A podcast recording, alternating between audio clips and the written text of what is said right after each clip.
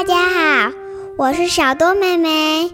现在在放暑假，我跟姐姐都分别写了自己的小故事哦。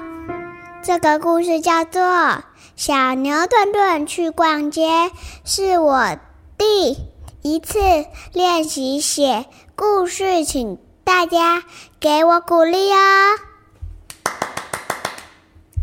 星期日下午，小牛顿顿跟着小牛妈妈去百货公司买衣服。小牛顿顿挑了一件上面有小鸟花纹的裤子，说：“这件裤子好漂亮啊！”那你想买这件吗？对呀。可是啊，我们已经买很多衣服了耶。如果你真的想买的话，那等你九月份生日的时候，我再买给你好吗？好啊，那我们可以去十楼买冰吗？好吧，走吧。